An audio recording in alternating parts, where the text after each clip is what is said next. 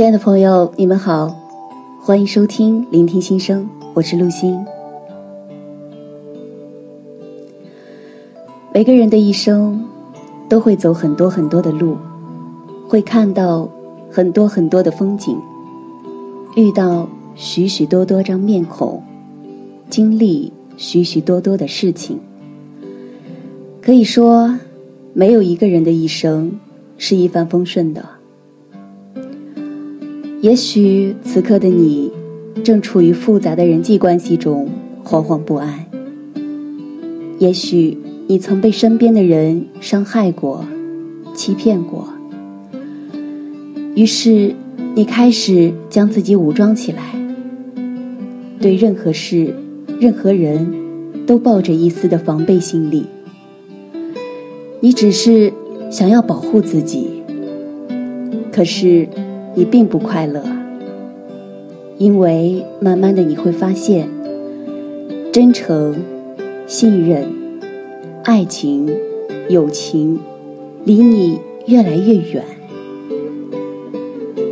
如果可以，朋友，请你摘下面具，伸出双手去接纳这个世界，接纳你所畏惧的。你会发现，他们其实一点儿也不可怕。如果你可以做一个足够温暖的人，就不要去做那个最冷酷的人。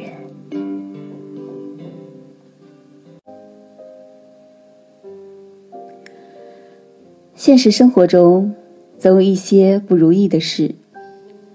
赶到公共汽车站时，要乘坐的汽车。却刚好驶出站口，赶到某个商店要买一款自己心仪已久的商品时，却发现该商品已经售罄。打下所有文章里的最后一个句号时，还未来得及保存就停电了。把门带上时，却想起钥匙忘在了屋子里面了。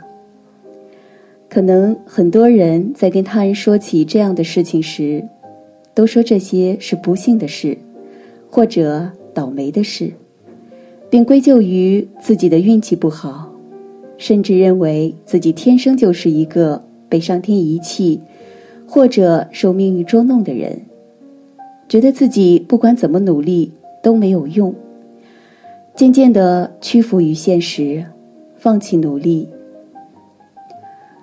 但是这样就真的是一个倒霉的人吗？当你给自己贴上了倒霉、不幸、失败和无能等消极的标签时，你就很难再看到生活中积极的一面。有一位研究幸运的心理学家，曾找来了一个自认为非常倒霉的年轻人，和一个自认为非常幸运的年轻人，做了这样一个实验。实验的地点是一家咖啡店。心理学家及其助手在这家咖啡店里安装了一些摄像机。实验人员为两位被试者制造了两个情境：在咖啡店门口的人行道上放了一张崭新的一百元纸币，让一个成功的商人和其他几个不同职业的人各自坐在桌子旁边享用咖啡，并要求他们对先后出现的两位被试者。表现出一模一样的态度和举止。之后，他们开始静待两位被试者出场。最先出场的是幸运者。他走到咖啡店门口，看到地上的一百元纸币，捡起后走进店里。接着，他点了一杯咖啡，坐在了商人的旁边，然后主动做了自我介绍。与商人聊了起来，两人相谈甚欢，他还高兴地为商人续了一杯咖啡。幸运者离开后，倒霉者出现了。他低着头径直走入咖啡店，似乎没有看到纸币。点了一杯咖啡后，坐在了商人旁边，静静地喝完这杯咖啡，没有跟商人说一句话。就离开了。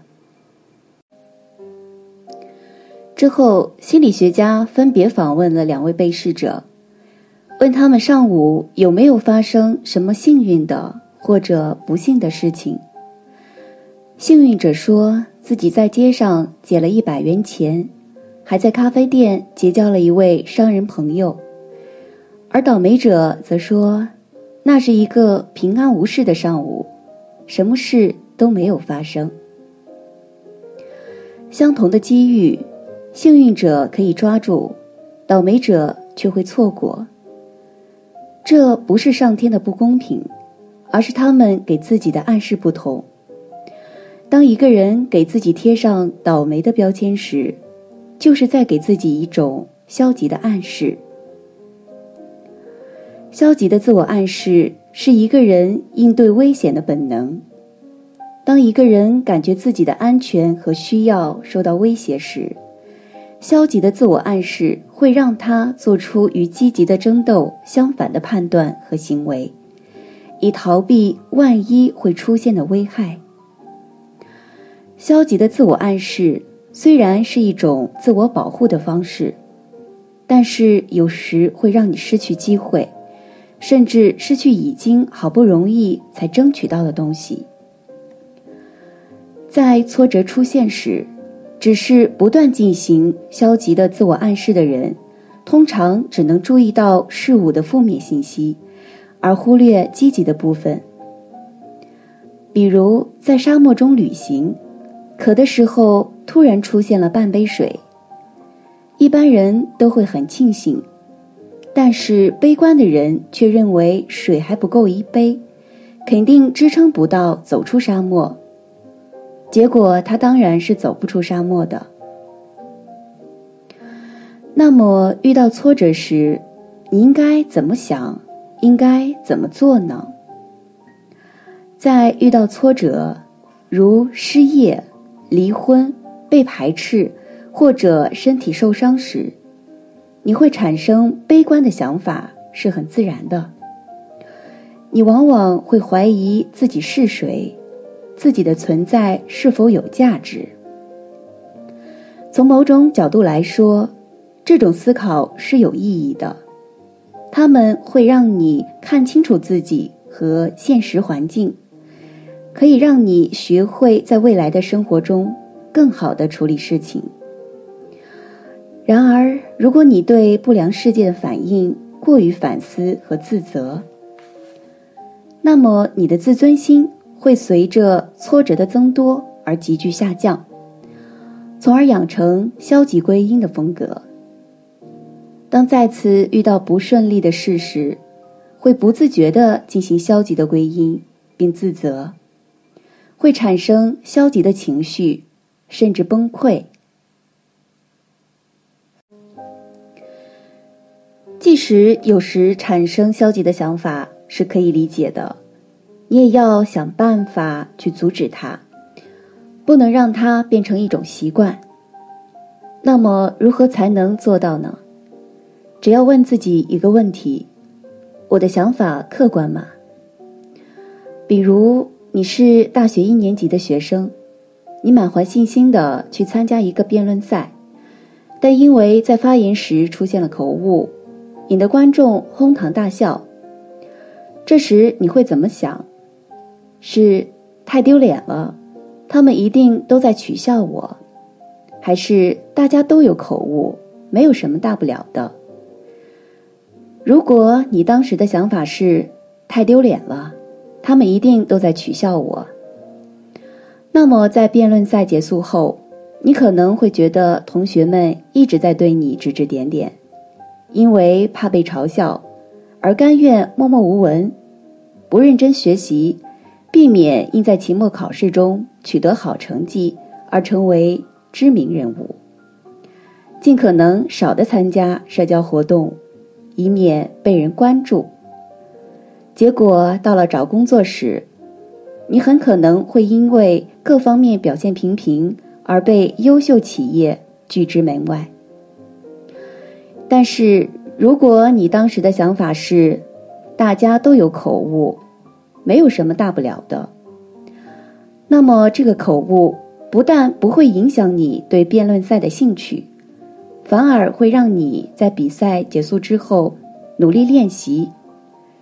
如此一来，用不了多长时间，你的口才就会变得更好，你就会更有信心从事其他活动。而毕业后找工作，与他人相处，往往就不会存在什么问题了。因此，如果你的想法是第一种，你需要问问自己一句话。我的想法客观吗？如果不客观，就赶紧为自己找一个客观的想法。无论如何，你一定能够找到方法，证明你的消极想法是错误的。最重要的是，你需要为自己找一个能让你重拾信心的想法。